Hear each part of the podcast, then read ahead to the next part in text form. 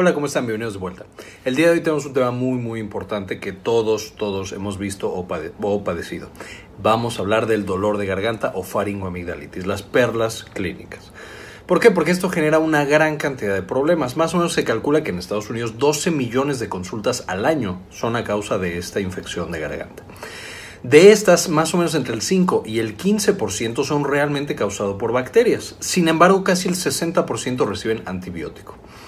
No solo esto, el antibiótico que reciben usualmente son antibióticos de amplio espectro, lo cual no solamente no ayuda a que se quite el dolor de garganta o la faringitis, sino que genera resistencia a ese antibiótico y que ya no nos funcione.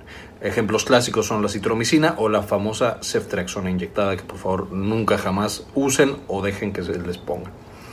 Entonces por eso hoy vamos a hablar de los puntos específicos de esta frecuente infección para que sepamos cómo tratarla y cómo queremos que nos las traten a nosotros cuando nos esté pasando. Entonces lo primero que necesitamos hacer es diferenciar si es una infección causada por virus o una infección causada por bacterias. Y muchas veces habrán escuchado esto de que, bueno, si tiene puntitos blancos en la garganta es una bacteria, dale antibiótico. Bueno, esto no es así. Primero que nada, ya, ya comentamos que la gran mayoría de las infecciones de garganta son causadas por virus, en los cuales el único tratamiento necesario es tratamiento sintomático, bajar el dolor de garganta y a lo mejor quitar tos, mocos o cualquier otra cosa. Pero si queremos realmente diferenciar entre una faringitis causada por virus y por bacterias, tenemos que ir al cuadro clínico. Usualmente las infecciones virales se asocian con fiebre no muy elevada, ataque al estado general o malestar general, faringodinia o dolor de garganta, obstrucción nasal y rinorrea o escurrimiento nasal. Todo esto puede estar asociado a una infección viral y también tos. En la faringitis bacteriana, o sea, cuando las bacterias son las, eh, las, responsables de la infección, que de nuevo es muy poco frecuente, solo un porcentaje muy pequeño de toda nuestra vida va a ser causada por bacterias, se observa usualmente un exudado purulento sobre las amígdalas, además de linfadenopatía cervical, estas bolitas, ganglios linfáticos crecidos, especialmente en la parte anterior. De manera que se desarrollan criterios específicos llamados criterios de Centor, y estos criterios han sido evaluados de manera muy importante. Hay algunos estudios de hasta dos, más de 200.000 pacientes en los cuales, si nosotros tenemos la presencia, podemos hacer la diferencia. ¿Cuáles son estos criterios? Tenemos cuatro criterios de Centor. El primero es que el paciente tenga exudado purulento en la garganta, los famosos puntitos blancos y que esté produciendo ese tipo de mucosidad sobre las amígdalas. El segundo es, de nuevo, la adenopatía cervical anterior. Checar los ganglios y ver que estén crecidos especialmente en la parte anterior del cuello. El tercero es una historia de fiebre, o sea que el paciente haya tenido fiebre. Y cuatro, ausencia de tos paciente no debe tener tos, porque si es tos usualmente es una infección viral. ¿Qué tan buenos son estos criterios de Centor? Bueno, en este estudio grande que les decía, de más de 200.000 pacientes, se vio que si teníamos tres datos positivos, la probabilidad de, ser positiva era 38%. Mientras que si teníamos los cuatro, la probabilidad de que este correlacionara con el cultivo bacteriano era del 57%. Entonces, tampoco es que todos los que tengan los criterios de Centor tienen una infección bacteriana, pero si queremos orientarnos es la mejor manera en la que lo podemos hacer. Por supuesto, mejor que los criterios de Centor todavía está, por supuesto, el cultivo. El tomar la mucosidad, el tomar lo que estamos produciendo durante la infección y mandarlo cultivar. Ese es hasta ahorita y seguirá siendo por mucho tiempo el gold standard. Así como la prueba rápida para el eh, antígeno del estreptococo.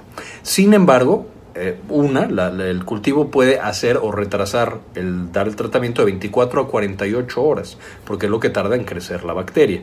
Y la detección rápida es buena, pero solamente permite detectar ciertas bacterias, por lo que si tenemos una faringoamigdalitis por otra bacteria, no nos va a servir esta prueba. Ahora, ¿qué hacer si nosotros o nuestro paciente tiene tres datos positivos de Centor o más? O tiene la prueba rápida o la, el cultivo positivo. Entonces sí se recomienda dar un tratamiento antibiótico empírico. Por supuesto, si es cultivo ya no es empírico, pero se recomienda dar un tratamiento antibiótico. El principal agente causal, la principal bacteria que genera la faringoamigdalitis infecciosa bacteriana es siempre el streptococo beta hemolítico del grupo A. Es la principal causa de faringoamigdalitis bacteriana. Y sabemos que el tratamiento es importante porque a fin de cuentas disminuye las complicaciones que podrían tener, especialmente los pacientes jóvenes, y acorta el tiempo de los síntomas y la duración de la infección. ¿Cuáles son las principales complicaciones que podemos tener de una faringoamigdalitis no controlada, no tratada? Ya sabemos que la fiebre reumática, la glomerulonefritis y los trastornos neurológicos, con esta corea de Sideham. Todo esto debido a, de nuevo, la presencia del estreptococo beta hemolítico en diferentes partes del cuerpo con algunos eh, problemas inmunológicos y etcétera. ¿Cuál es el tratamiento que debemos de dar cuando tenemos esta infección del estreptococo beta hemolítico grupo A? Bueno, se tiene que dar un beta lactámico, principalmente amoxicilina o penicilina G. También se puede dar como una segunda línea un macrolídeo, un como la eritromicina y la claritromicina en pacientes que son alérgicos a los beta-lactámicos, que es relativamente frecuente. No se deben de dar antibióticos de amplio espectro, principalmente acitromicina, que es relativamente común y no se le debe dar o no es superior el administrar fármacos inyectados. La inyección es un efecto placebo. Realmente en estudios bien controlados se ha visto que la pastilla es igual o mejor debido a que es más probable que los pacientes se tomen todo el tratamiento. Entonces no hay que mandar fármacos inyectados y no hay que mandar, por amor de Dios, ceftriaxona. El único caso en el que se puede mandar ceftriaxona inyectada, por supuesto, porque no es extracción tomada, sería cuando la faringoamigdalitis sea causada por el gonococo. Pero para esto necesitamos ya un cultivo. Entonces, solamente cuando tenemos gonococo, mandamos la ceftriaxona. En todos los demás casos, mandamos los beta-lactámicos o los macrólidas que ya mencioné.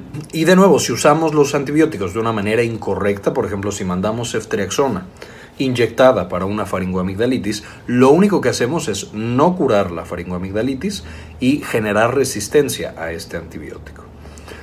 Cuando con un tratamiento simple para los síntomas hubiera sido suficiente, hubiera sido menos peligroso para el paciente, porque por supuesto también puede generar eventos adversos el antibiótico, y hubiéramos tenido el mismo resultado.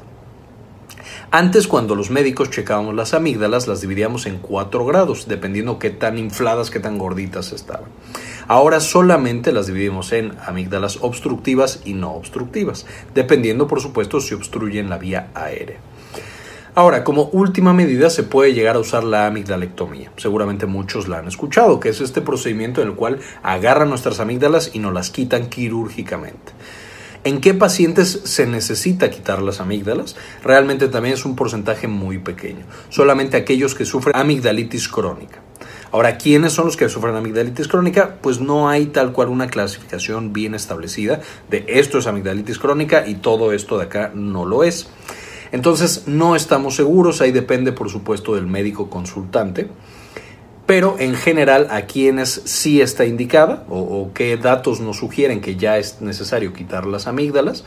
Bueno, cuando tenemos dolor de garganta crónico y persistente, halitosis o mal olor, calcium o detritus y restos de alimentos descompuestos provenientes de las criptas amigdalinas. También cuando tenemos eritema amigdalino y linfadenopatía cervical persistente. Entonces que por mucho tiempo lo tenemos, no se nos quita y no hay alguna otra razón que pueda explicar estas alteraciones. En estos casos lo más común es que sí exista una infección bacteriana en las amígdalas, pero que ya sea una flora mixta. Tenemos diferentes bacterias, algunas resistentes a antibióticos convencionales, y entonces en estos pacientes se puede eh, generar o realizar una amigdalectomía. Bueno, esto fue todo por el video de hoy, espero le hayan entendido todo.